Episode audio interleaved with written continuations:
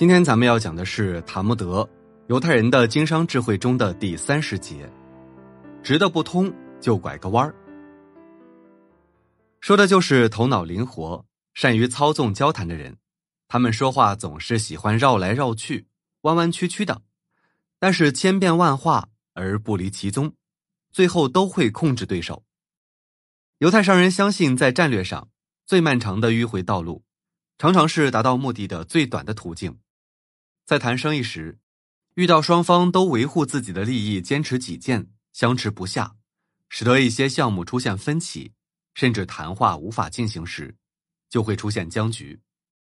这时就不能再用直攻猛打的正面交锋的方式，最好要采用迂回的战术，曲线进攻，就像精彩的球赛。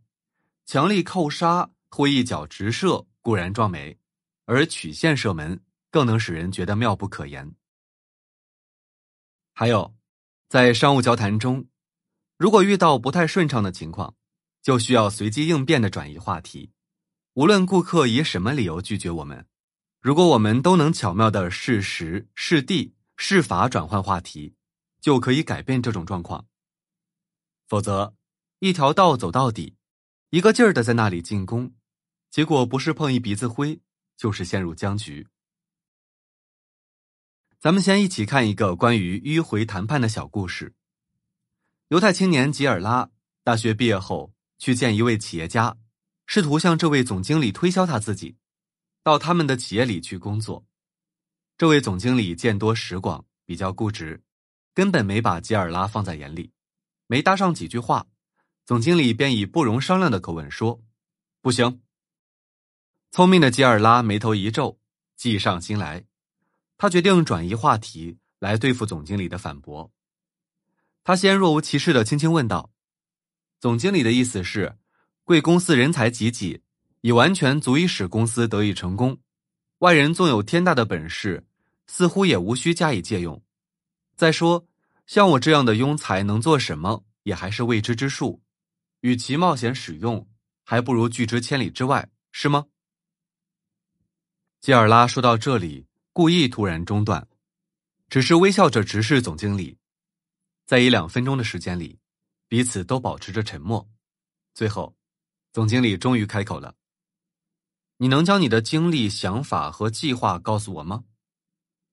吉尔拉又将了他一军：“哦，抱歉，抱歉，刚才我太冒昧了，请多包涵。”不过，像我这样的人还值得一谈吗？说完，吉尔拉又沉默了。总经理诚恳的对他说：“请不要客气。”于是，吉尔拉便将自己的经历、学历及对该企业经营发展规划的看法等，系统的告诉了总经理。总经理听完他的话后，态度立刻改变了，由严肃转到了慈祥。临走时，总经理对他说：“小伙子，我决定录用你。”明天来上班，请保持过去的热情与毅力，好好干吧。如果吉尔拉在直接推销自己不成功的时候不赶紧转换话题，怎么能转败为胜呢？就这样，吉尔拉得到这份工作后，一天总经理让他去乡村推销电器。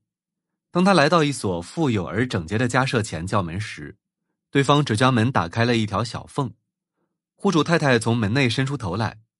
当他看见来人是一位推销员时，猛然把门关上了。吉尔拉再次敲门，敲了很久，他才又将门打开，但仅仅是勉强的开了一条小缝，而且还没有等吉尔拉说完，他就不客气的开始说起难听的话来。虽然一开始十分不顺利，但吉尔拉却不罢休，决心转移话题，碰碰运气。他改变口气说：“太太，很对不起，我拜访您。”并非是来推销产品的，只是想向您买一点鸡蛋。听到这里，太太的态度稍微温和了一些，门也开大了一点。吉尔拉接着说：“您家的鸡长得真好，看它们的羽毛长得多漂亮。这些鸡大概是多明尼克种吧？能不能卖给我一些鸡蛋？”这时，门开得更大了。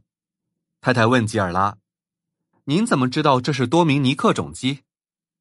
吉尔拉知道自己的话已经打动了太太，便接着说：“我家也养了一些鸡，可是像您所养的这么好的鸡，我还未见过呢。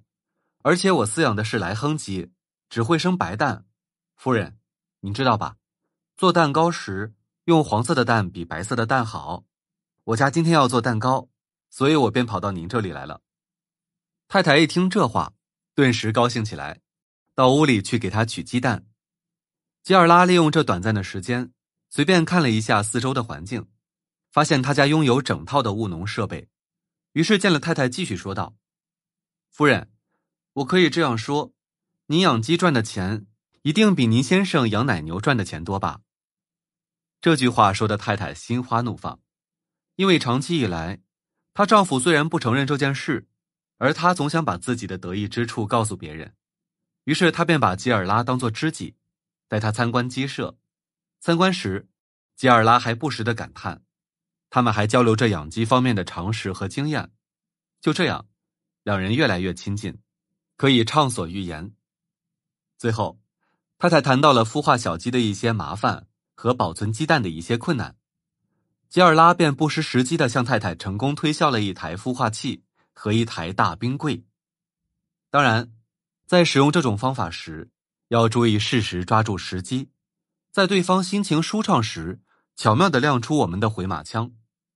由此可见，犹太商人交谈的策略就在于，当我们和对方无法进行交谈下去的时候，一定要不断的转换话题，来推动谈话继续下去，再找机会回到主题上来。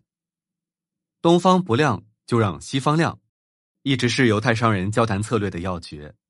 因为只有当从正面去做而无法得到解决时，就不妨打破常规，从它的反面去着手去宣传，这样也能收到意想不到的效果。所以一定要切记，越是坚持自己的立场，双方之间的分歧就会越大。有时可以先否定自己的立场，然后再去说服对方，从中找出。双方都能接受的方案，从而实现谈判中的双赢。